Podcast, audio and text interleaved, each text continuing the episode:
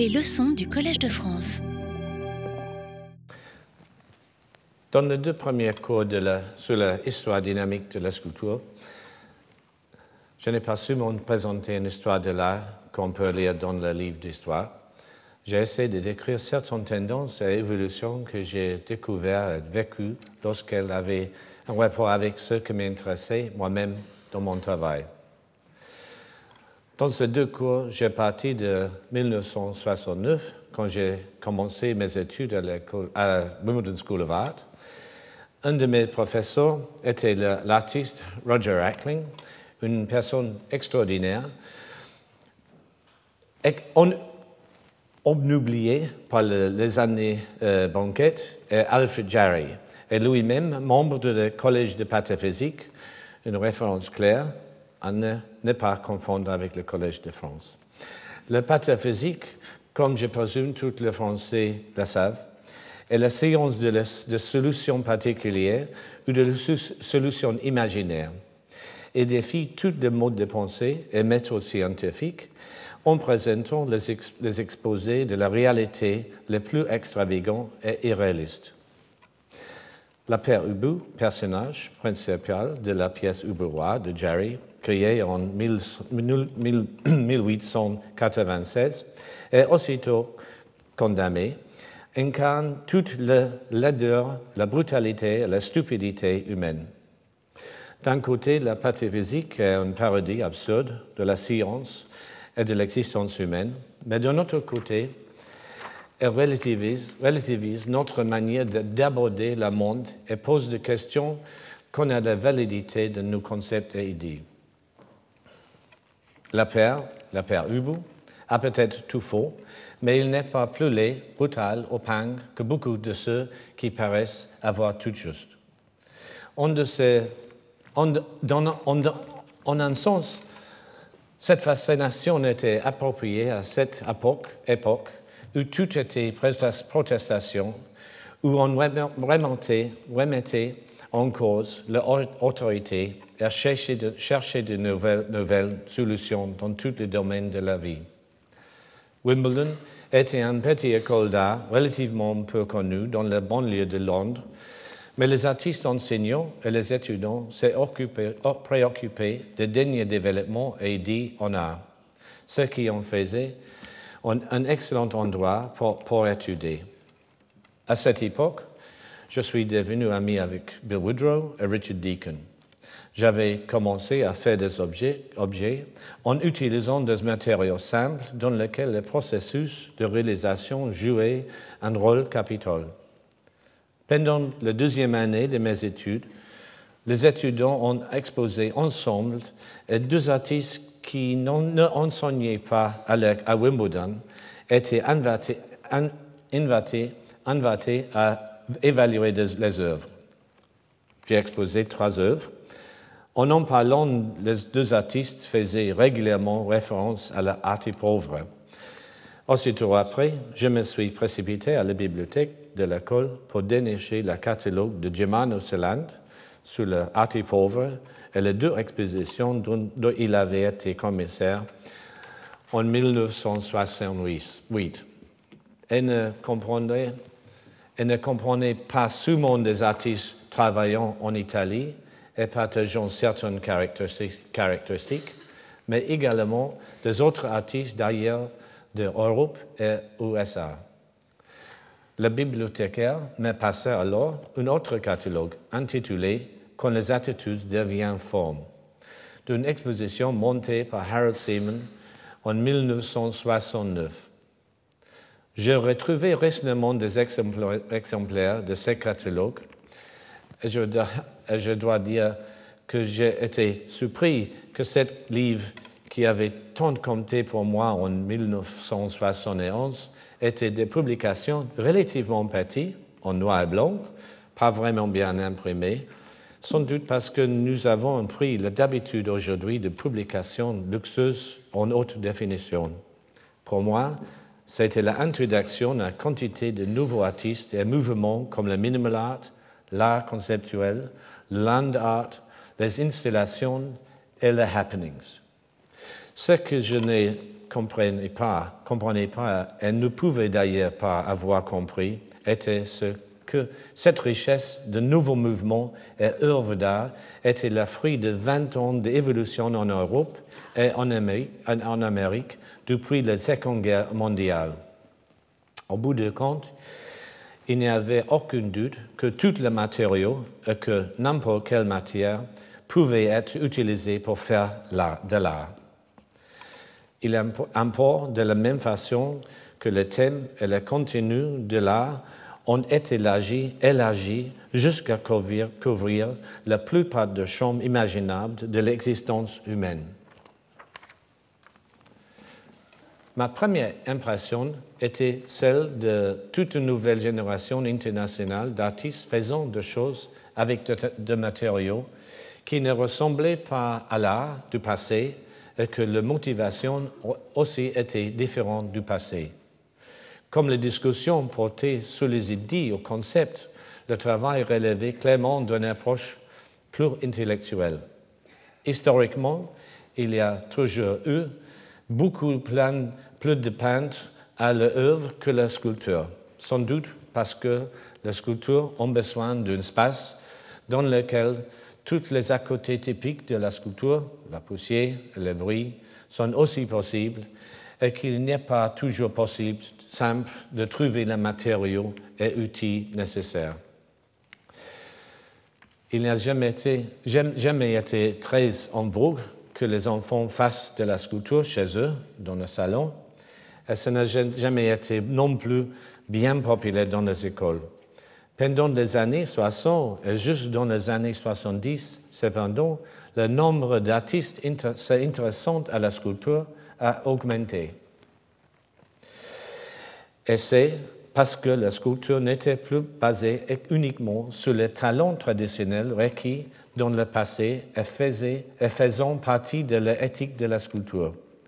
Le talent du passé était la technique développée pour permettre aux, aux sculpteurs d'avoir le contrôle total sur le matériau qu'ils utilisaient. Dans la période après-guerre, après l'attitude qui a commencé à prévaloir voilà, valoir en sculpture consistait à utiliser des matériaux avec l'intention de montrer quelque chose de plus profond sur la nature de ces matériaux. Le travail de César, Sarah, Dan Flavin, Walter de Maria et James Turrell et en part le fruit d'un échangement d'attitude.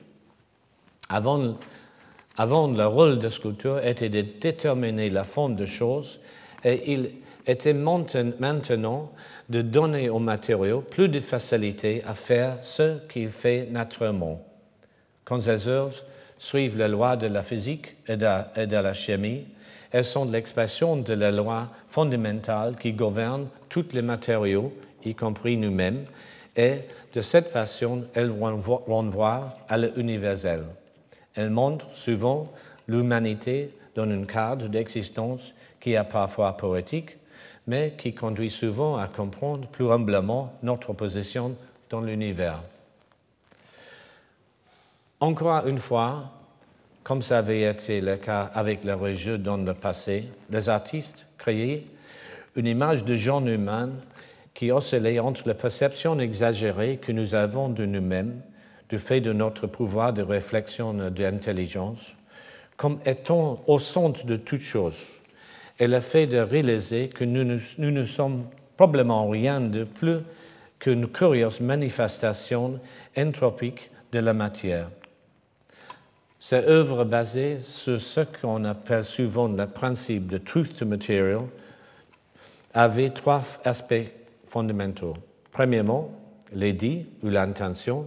Deuxièmement, le processus. Et troisièmement, le résultat ou l'œuvre finie. Tous trois apparaissant avec un degré d'importance invariable. Parfois, l'idée était le principal argument et dans l'art conceptuel, elle faisait tellement d'ombre au matériel qu'on pouvait décrire certaines œuvres comme des idées à propos de matériaux. Se référant encore une fois à l'intégralité du rapport entre la matière et le langage. Le processus utilisé était naturellement dicté par le matériau. Cela pouvant aller de suivi de, pas, nous pas à, à travers le monde, comme dans le travail de Stanley Brown et Richard Long, jusqu'à l'analyse de détails secrets de notre empreinte dans le monde, comme, chez, Joseph, Joseph Boyce, Mario Merz et Brotas ou au processus industriel lourd comme le matériau manufacturé, l'excavation, le forage ou la fusion dans les œuvres de Smithson, Matter Clark et Richard Serra. L'artiste est devenu acteur de changement qui a formulé, ordonné et organisé sans même avoir eu à toucher le matériau, comme c'est le cas avec Don Judd et Solowit. Beaucoup pourront trouver que c'est contraire à l'idée communément admise selon laquelle, en sculpture, il est essentiel d'y mettre les mains. Dès lors que l'œuvre d'art est la réalisation d'un concept ou d'une idée, certaines œuvres semblent fonctionner dans une zone libre de critères esthétiques. Il est difficile de s'évaluer si la falaise emballée par Christo relève d'un emballage sensible ou si, le, le, puits foré sous une profondeur d'un kilomètre par Walter de Maria aurait pu être plus expressif, ou encore si le volume négatif de Michael Heitzer, Heitzer aurait été plus beau s'il avait choisi d'autres proportions ou les avait creusées à un autre endroit. Les besoins des critères pour de telles œuvres étaient d'abord dus à leur existence le processus est réduit à un geste et les appréciations quant à la qualité de l'œuvre revenaient à évaluer sa base conceptuelle au savoir si c'était une idée originale, bonne ou mauvaise. Les détracteurs de ce type d'art, et il y en a beaucoup, parmi lesquels des critiques éminemment qualifiés, évoquer ce type d'art comme du art good idea art, bonne idée art. C'était une grande époque d'innovation et de découverte, et pour un étudiant en art, une période extrêmement excitante pour vivre et travailler. Anthony Carroll et un groupe de sculpteurs soudant du métal n'ont cessé d'insister sur la définition de la sculpture comme étant fait à la main, bien manufacturé et défini seulement par ses qualités formelles. Cela peut être compris comme une réaction provoquée par le fait que même dans une époque où il était devenu habituel de redéfinir les notions, celle de sculpture a été si souvent redéfinie que c'est devenu une manière de faire que chaque nouvelle sculpture ait à remettre en cause de la compréhension de ce qu'est la sculpture. Gilbert et George étaient devenus la sculpture vivante et Boyce avait déclaré tous les aspects de la société et de la vie humaine comme Gesamtkunstwerk ou œuvre de art global, dans lequel nous étions tous des artistes participants. N'importe qui, faisant n'importe quoi, n'importe comment, cette position érode naturellement le concept d'art et notamment de sculpture, pas seulement en enlevant l'art de son piédestal, mais en la mettant tellement au rang de même de la vie qui n'est pas plus un champ d'expérimentation extraordinaire. Bien sûr, ce n'est pas ce qui arrive en réalité. La qualité extraordinaire de l'art ressort toujours et elle confère aux idées des artistes l'importance et même la position historique qu'elles méritent. Au début des années 70, une communauté, une internationale d'artistes avait développé ce qui est dans le monde entier, les galeries et expositions collectives le marché de l'art contemporain était encore très réduit et relativement insignifiant. Et bien que les artistes y trouvent par la définition leur propre intérêt à cause, il y avait, vraiment quelque chose d'idéaliste qui autorait l'art de cette époque. Parfois, c'était éphémère et ne aboutissait pas des objets d'art bien définis, ni à un vrai produit. La sculpture était une étude du monde matériel dans lequel tout le matériau, matériau avait un, un rôle à jouer. Tout avait un sens et une signification. Marcel Duchamp et Dada étaient encore la source de l'inspiration spirituelle. Sans perdre le pouvoir de provocation, il exerçait moins en attaquant la bourgeoisie, qui avait elle aussi traversé deux guerres mondiales, ayant remis en question toutes les valeurs et changé bon nombre de positions sociales. Il, proposait plutôt des valeurs et positions esthétiques alternatives. La sculpture continuait de s'éloigner de la représentation de choses pour favoriser celles-ci idéaux. La quête de liberté individuelle et des contenus spirituels, étaient les sujets de l'époque. Et cela s'est exprimé souvent en montrant le cadre naturel et les limites de l'existence humaine. Le rapport de l'homme à la nature, l'écologie, la technologie et la remise en question de structures sociales et politiques qui vouaient la plupart des gens à simplement survivre en gagnant leur vie dans la société industrielle, tel était désormais le contenu de l'art. Harold Seaman, d'ailleurs, lui aussi, membre du Collège de pataphysique, est à l'origine de deux expressions, When attitudes become form et Living in your head, qui disent bien toute l'importance donnée aux idées et le rôle des attitudes. Il n'est donc pas étonnant que l'on se soit de plus en plus intéressé au rapport entre l'art et le langage. Les mots, en tant qu'abstraction de la réalité, on commence à être considérés de la même façon qu'une image ou une sculpture. Borders, Merz, Beuys, Art and Language, Victor Bergin, Joseph Kossuth, Lawrence Wiener sont de ces artistes qui ont euh, d'une manière ou d'une autre, ont eu recours au langage dans leur travail. Ils l'utilisaient tantôt comme outil d'analyse ou à la place d'objets réels pour décrire leurs propriétés et leur signification culturelle. Tantôt, en référence à la littérature et au rapport entre art et poésie. C'était bien sûr aussi, comme d'habitude, le moyen d'argumenter, de persuader, d'expliquer le contenu des œuvres d'art et des intentions de l'artiste. Les théories et explications étaient démises et souvent une œuvre était accompagnée d'explications en lieu, en lieu d'un simple titre. À l'évidence, le langage fonctionne comme tel parce qu'il est développé en mettant de façon efficace un sens donne une forme concise. Dans la vie de toujours, nous ne retenons qu'une partie de nos expériences et perceptions comme étant pertinentes. Autrement, nous aurions trop d'informations à traiter. Mais la fonction des sculptures et des œuvres d'art, en général, est de proposer une expérience intense.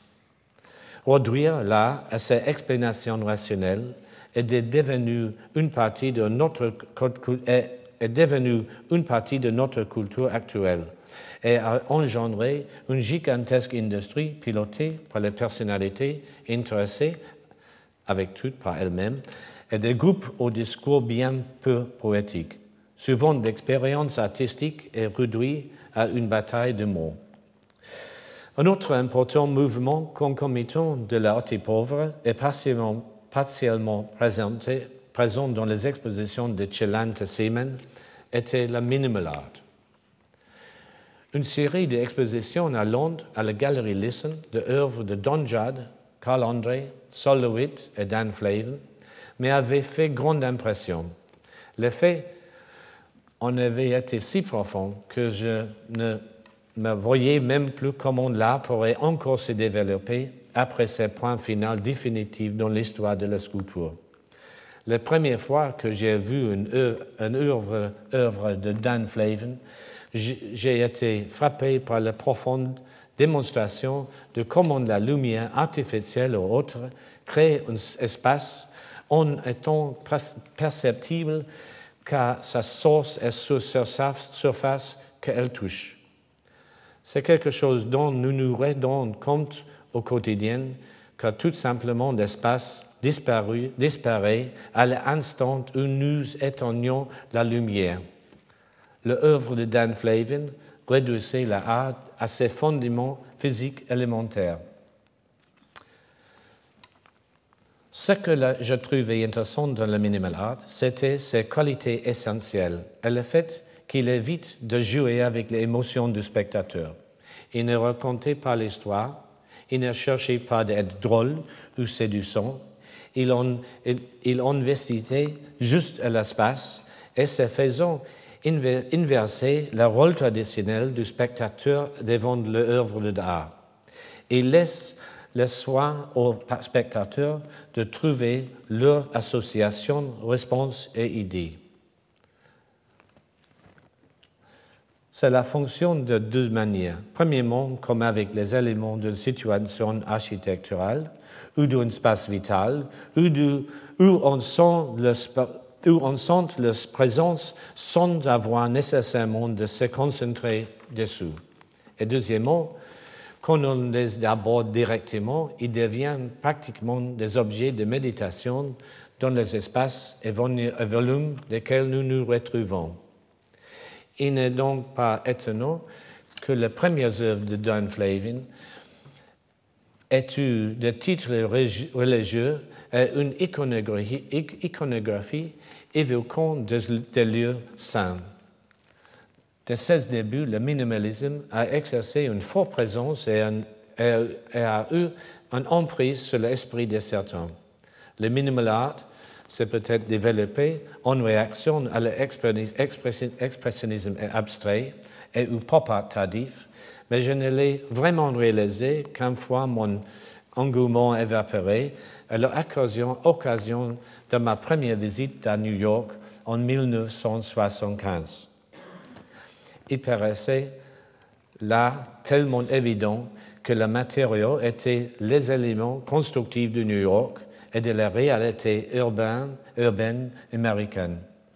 Les surfaces, les surfaces plats et lisses, au bord droit, les angles de 90 degrés, les reflets, les géométries simples et les éclairages froids, tout était là dans la rue.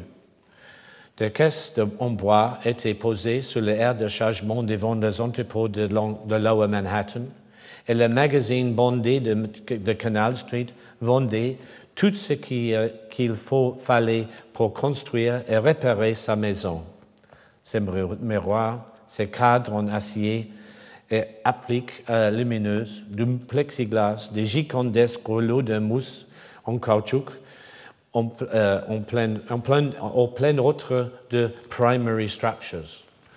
Les influences creusées de Brancusi, du constructivisme et l'étude de la géométrie des immeubles modernes sont manifestement de l'origine du minimalisme. Ils faisaient écho aux formes et même aux méthodes de travail d'une architecture qui ont mieux été agréable de l'extérieur et laissé la fantaisie personnelle ou à un bon architecte intérieur pour être rendu habitable. La sculpture de Dan Graham, qui, qui se rapporte au minimalisme, sont une réaction bien vue et bien sentie à la vie dans une métropole américaine, où la brutalité matérielle et la mécanique âme comme le fonctionnalisme déployait l'âme. C'est la capitulation survie la définitive est définitive devant la machine et le mécanisme, qui ne savent produire rien d'autre que de géométrie monde et répétitive et une, abstraction sans pitié, sans horreur ni émotion positive.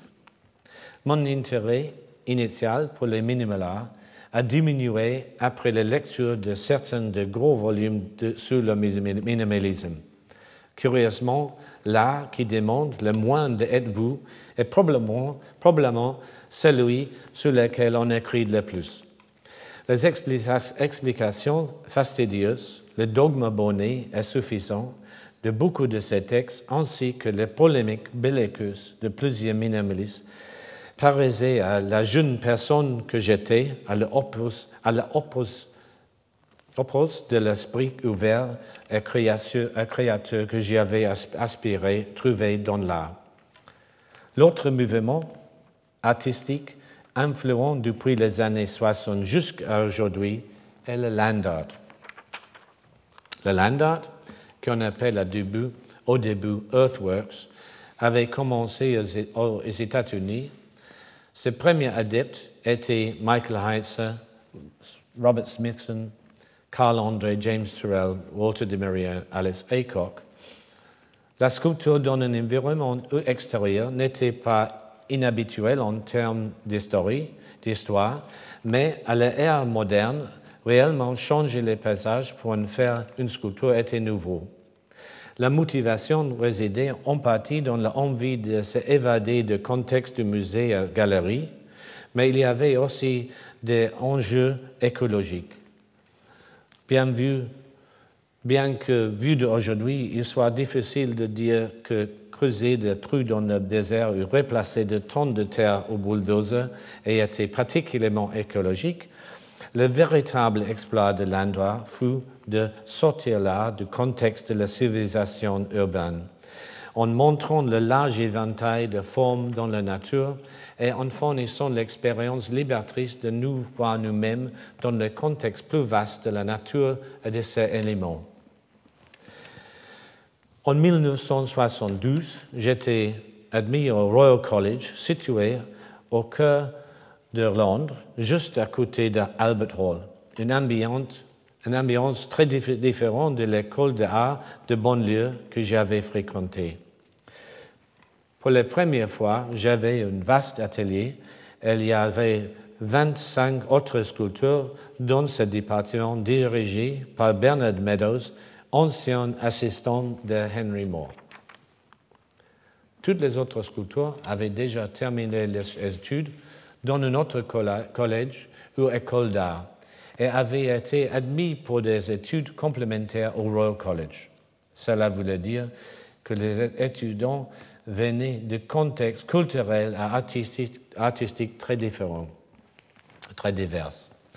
Parmi eux, il y avait des sculptures tailleurs, des modeleurs, des soudures de métal, des arrangeurs, des conceptualistes, des artistes travaillant sur les objets et un photographe.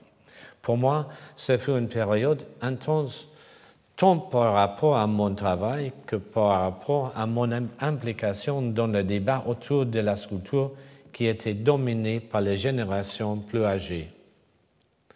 Le début des années 70 était encore dominé par la guerre du Vietnam, le conflit arabo-israélien et de l'Irlande du Nord, l'indépendance de la le Watergate, les essais nucléaires, le vol dans l'espace.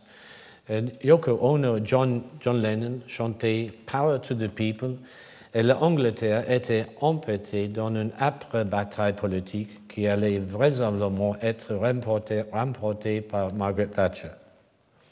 En 1973, j'avais suffisamment produit pour définir pour moi-même où étaient mes, mes, intérêts. Et je savais que ce n'était ni dans le minimalisme, ni dans le conceptualisme. Je n'étais pas de la, de la, génération précédente avec ces préoccupations. Ce qui m'intéressait en sculpture, c'est d'utiliser des matériaux de tous les jours, de réassembler, trier, couper, jeter et arranger des méthodes de travail en général pas très techniques qui ne demandaient ni compétences ni connaissances techniques particulières. Sans me, rendre compte, j'étais déjà rentré dans un de grands champs de débat à propos de l'art en général et de la sculpture en particulier, le rapport entre l'aptitude technique individuelle et, et le.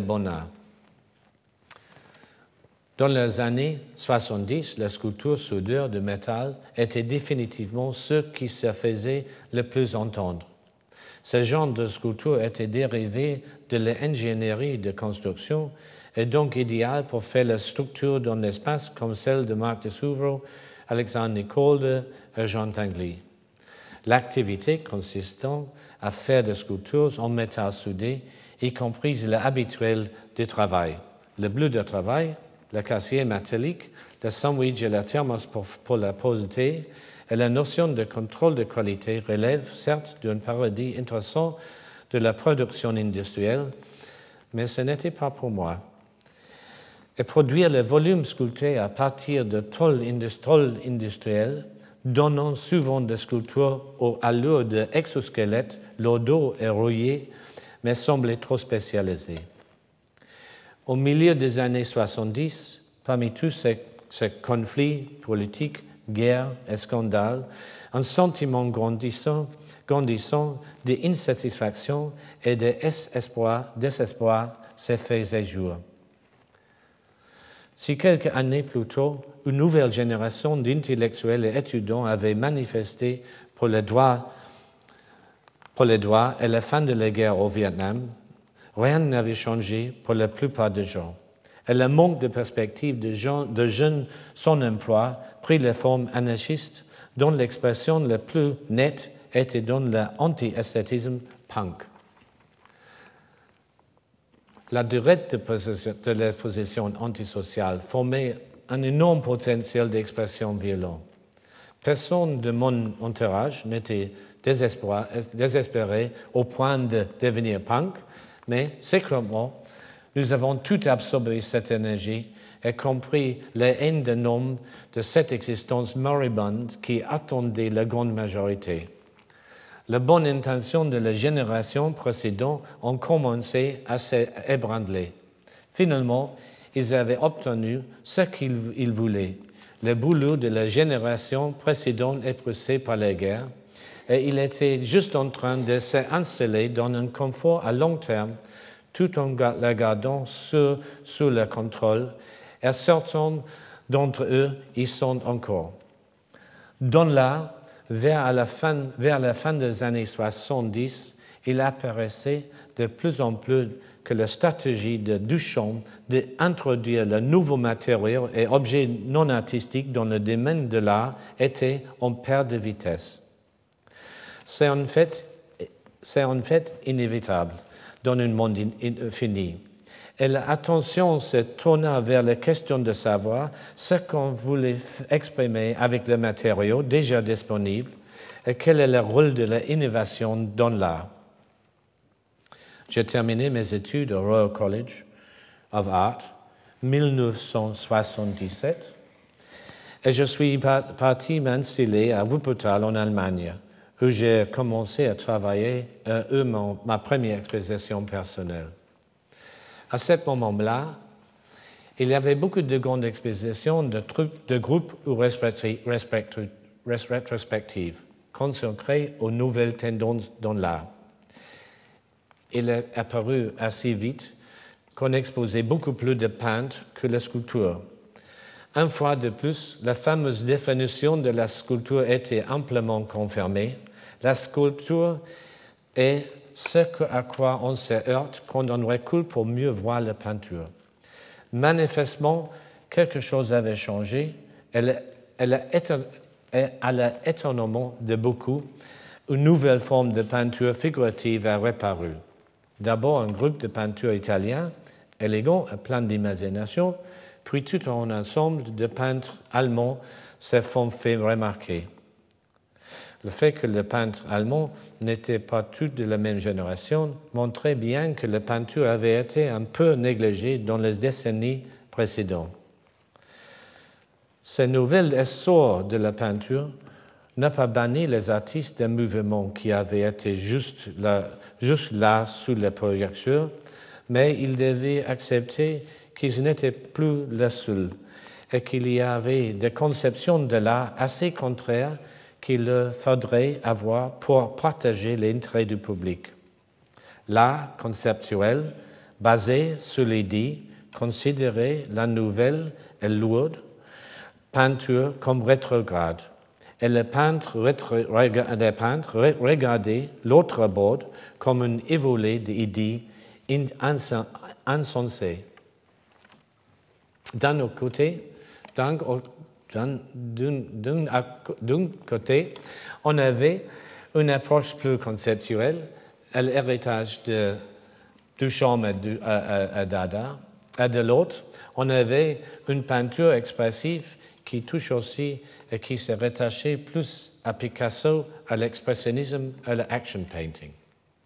Plusieurs des différences entre ces divers courants n'ont pu se réconcilier même à ce jour.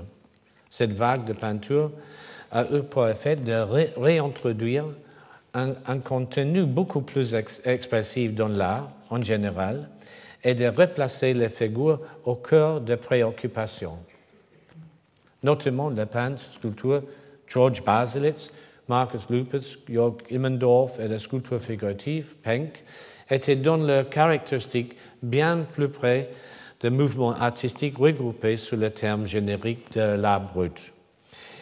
Il n'y avait pourtant rien de naïf ou de primitif dans l'œuvre de, de Immendorf, Brandenburg Torbe, exposé à la Documentaire des Kassel en 1982, et la sculpture de Georg Baselitz, exposée à la Venise avec sa forme en bois expressément taillée à l'âge, fut un choc pour certains et le début d'une époque pour d'autres. La sculpture devint moins une démonstration réfléchie de ce quoi on pourrait faire avec le matériau et revient du terrain d'essai esthétique avec le pouvoir de choquer.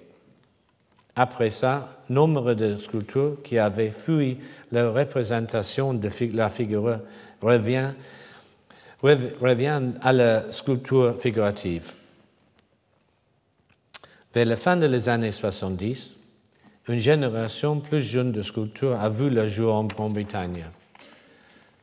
Tous ils, tous ils avaient étudié dans les années 70 et suivi le conflit entre les divers groupes de sculpteurs. Tous avaient bien conscience des enjeux. Le groupe initial comptait Bill Woodrow, Richard Deacon et moi-même. Nous avons été rejoints plus tard par Anthony Gormley, Richard Wentworth, Jean-Luc Wilmot, Anish Kapoor, Alison Wilding et Sherazade José puis par un autre groupe d'une vingtaine de sculptures qui s'était fait connaître sous le nom New British Sculpture. À la différence de l'époque où ces sculptures ont émergé collectivement, ils avaient peu en commun. Bill Woodrow avait réalisé un travail lié au land art, mais il s'était détourné de ce qu'il considérait comme des idées trop pastorales elle s'était mise à faire euh, la sculpture à partir de choses existantes déjà en tant qu'objet. Richard Deacon, plutôt conceptuel dans son approche, avait produit une série d'objets faits en vérité de matériaux artificiels et avait continué par développer des sculptures structurelles. Anthony Gormley avait été influencé par l'art pauvre et on avait déduit les figures anthropologiques élémentaires qui ont publié ensuite des installations environnementales. Quant à Anish Kapoor, l'œuvre de ses débuts faisait allusion à la culture indienne et il a produit ultérieurement des objets dans lesquels se reflètent des aspects de phénoménologie matérielle et du fétichisme de l'objet. Cette large nouvelle génération de sculptures britanniques était tellement hétérogène qu'il est impossible de définir simplement, mais on peut dire que les préoccupations tournaient autour des objets, des matériaux et des méthodes de travail. Même si ce sont là des accents à la Duchamp, il y avait une différence incontestable dans les idées de ces sculptures, à tel point qu'il ne se sert pas seulement de potentiel symbolique des objets, et il décortiquait ou il les analysait pour faire une œuvre évoquant l'équivalent naturel, l'évolution de la forme, la dérivation de la matériau et méthode de production. Ces abstractions étaient utilisées pour exprimer la qualité émotionnelle des choses qui nous entourent et qui sont essentiellement, les extensions matérielles et spatiales de notre propre cours. Après les générations représentées par Henry Moore et Barbara Hepworth, puis les générations de sculptures de, metal de Anthony Carroll, le travail de Gilbert George et Richard Long, fruit rejoint, par la nouvelle sculpture anglaise. Une véritable tradition de la sculpture en Grande-Bretagne se faisait jour. Cette tradition allait se poursuivre jusqu'à la fin des années 80. En Allemagne, une génération aussi vaste et hétérogène de jeunes sculptures est apparue à peu près à la même époque.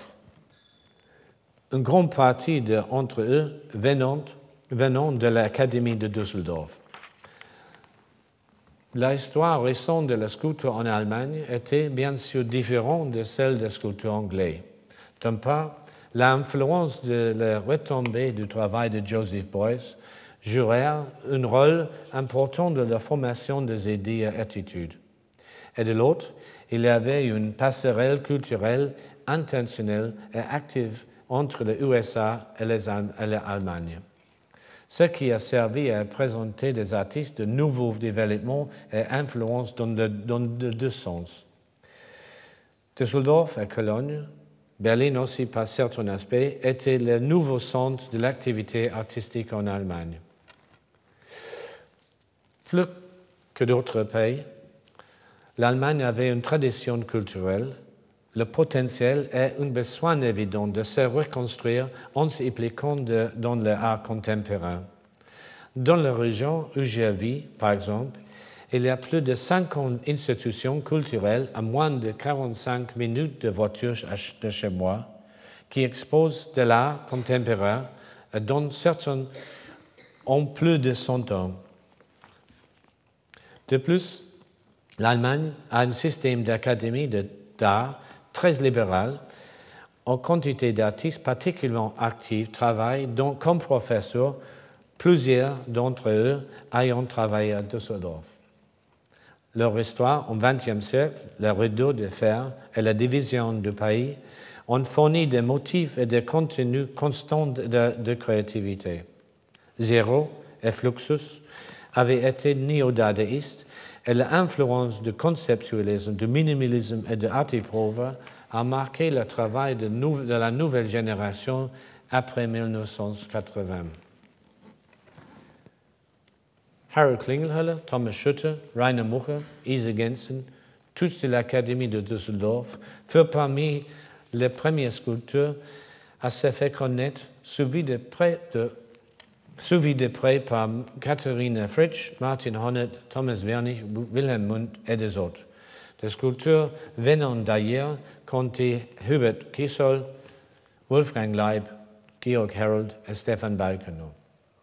Tous à l'origine faisaient la sculpture non figurative en lien avec la sculpture, la structure et les objets matériels, faisant référence à l'espace et à l'environnement. Toutes les œuvres n'étaient pas d'installation, mais il avait une conscience aiguë de l'objet dans l'espace.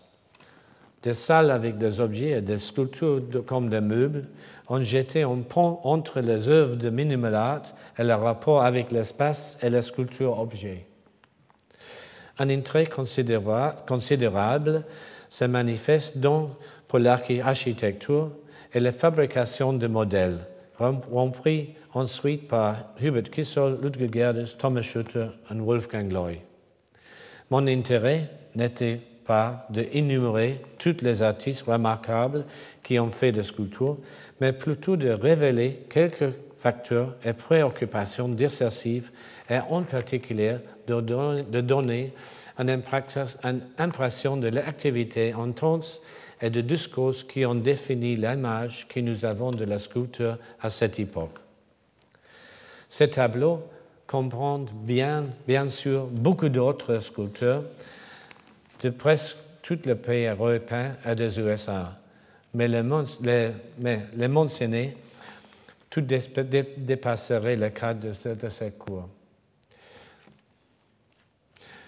un des premiers artistes de cette génération dont l'œuvre oscillait entre l'intérêt porté aux objets et la représentation figurative était la sculpture espagnole Juan Muñoz.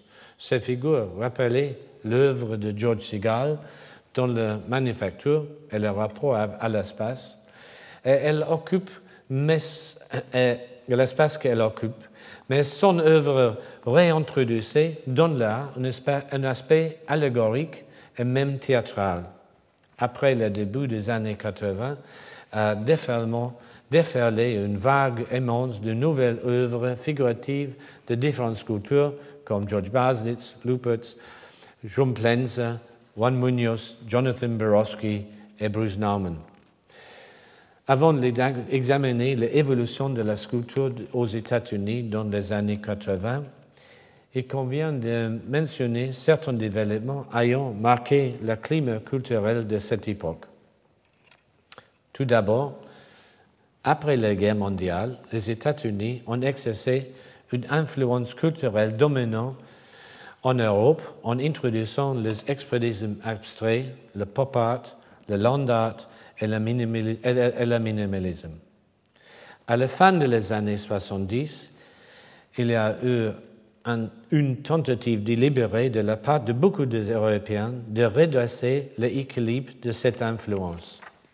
On parlait même d'impérialisme culturel américain et certains opposaient un refus catégorique aux valeurs culturelles américaines dans divers domaines.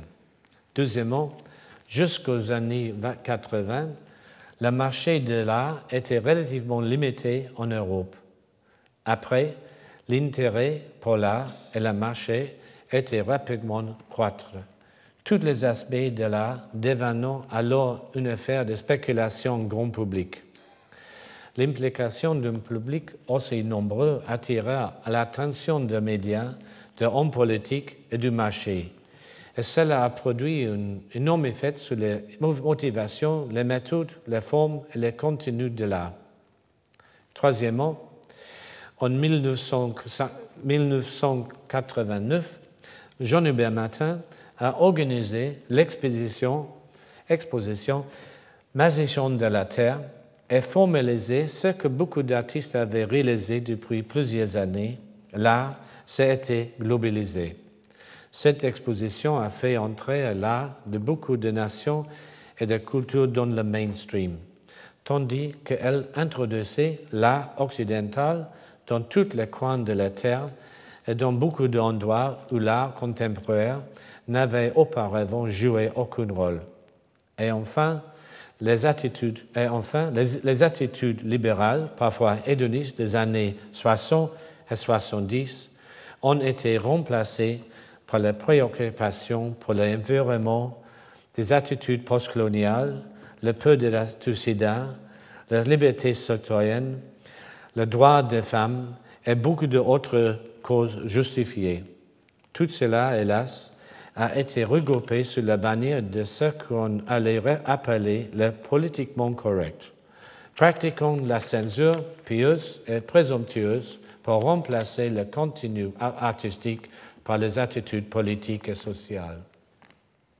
Aux États-Unis, où, où la sculpture était toujours été tenue en grande estime, on peut élégamment trouver quelques racines de cette tendance, des années 80. David Smith, John Chamberlain, Alexander Calder et Joseph Cornell pourraient tous représenter les différentes approches de la sculpture sous-modélée, construite et fait de l'objet. Leur, travail a été suivi par la sculpture pop art de Klaus Oldenburg, George Segal et Andy Warhol. Ces œuvres étaient basées sur des objets parodiens ou rejoignant la société américaine de consommation, dont elle mettait en exergue les objets comme des icônes, un thème récurrent des artistes américains. Important le pas au pop art dans les années 60 vient alors l'art conceptuel, land art, le minimalisme, qui donne l'essence c'est tout de détourner l'attention de l'objet trouvé au, autre en procurant aux spectateurs une expérience matérielle ou spatiale. Il s'agit là de Don Judd, Don Dan Flavin, Carl André, Larry Bell, John McCracken, Richard Serra et beaucoup d'autres. Toujours sur un mode dialectique, le développement souvent en, sculpture fut le retour à l'objet de consommation avec l'artiste comme Jeff Koons, Heim Steinbeck et Robert Goldberg. Koons, notamment, a traité les objets en fétiche pour en faire des produits de marketing dans lesquels le mécanisme de la consommation devient pratiquement partie intégrante de l'œuvre. Produit par tout moyen disponible, l'audace parfois absurde et déplaisante de l'œuvre permet à Jeff Koons de formuler un vrai jugement artistique sur les objets, l'esthétique et la possession. En Angleterre, la presse et les médias s'étaient toujours indignés et moqués de l'art contemporain de Henry Moore à, Richard Long, jusqu'au moment où l'engagement d'un acteur commercial a provoqué un nouveau dynamisme, dans ces rapports. Les artistes avaient déjà appris à faire avec l'attention des médias et même à en profiter. Mais la nouvelle génération de sculpteurs, à savoir Damien Hirst, Mark Quinn, les frères Chapman, Tracy Hemmings et Rachel Whitehead, ont poussé ce rapport à une autre dimension. À la fin de plusieurs décennies de ready-made, ces artistes ont introduit dans le domaine de la sculpture quelques-uns des derniers matériaux disponibles encore inutilisés. La nature et ses organes, les dessous, le fluide organique et le monde en négatif. Dans les années 90, ce qui auparavant relevait de l'intérêt éclectique de quelqu'un était devenu la culture des masses. Cette sensation, sensations, devint alors ce qui avait été jadis la fontaine de Duchamp et le modèle pour une sculpture de Baselitz. Un assaut esthétique nécessitant un, effort d'assimilation, mais qui bouclait un processus historique. Il est dans la nature de l'art de ne jamais pouvoir, pouvoir prédire, prédire ce qu'il sera à l'avenir. Il n'est pas facile d'avoir un jugement définitif dans le présent tant qu'il reste en pleine évolution. On peut en revanche considérer quelques facteurs actuels. La sculpture est connue en évolution réellement dynamique, car un de ses principes est qu'il relève d'une rare catégorie d'objets matériels qui s'interdisent de céder au fonctionnalisme. Les nouvelles tendances vont vers l'occupation du terre de la consommation de musées et d'espaces publics qui ont souvent recours à la structure et l'installation technique pour en amplifier l'effet. À l'heure actuelle, on fait plus de sculptures que jamais auparavant dans l'histoire le répertoire de techniques et de thèmes englobe absolument tout. Il y a pléthore d'occasions et de ressources pour faire de la sculpture. Le problème, ce ne sont pas les possibilités. La sculpture d'aujourd'hui dispose de nouveaux matériaux et de techniques de CAO. Fabriquer des choses n'est pas le problème, mais le noyau de l'activité reste toujours du domaine de l'intention artistique de l'orientation et de l'expression. Merci.